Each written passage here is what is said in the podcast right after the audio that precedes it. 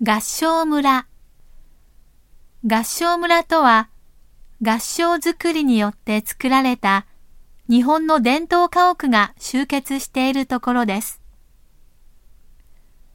その歴史は古く、江戸時代中期から現代に残されています。世界的にも極めて貴重な文化遺産であるため、白川郷、五箇山の合掌造り集落が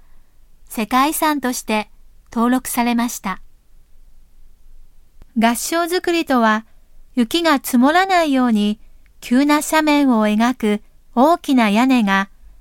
手のひらを合わせたように見えるのでこの名がついています。自然の景観を守るため、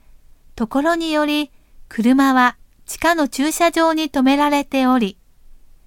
200年前の姿を今にそのまま残しています。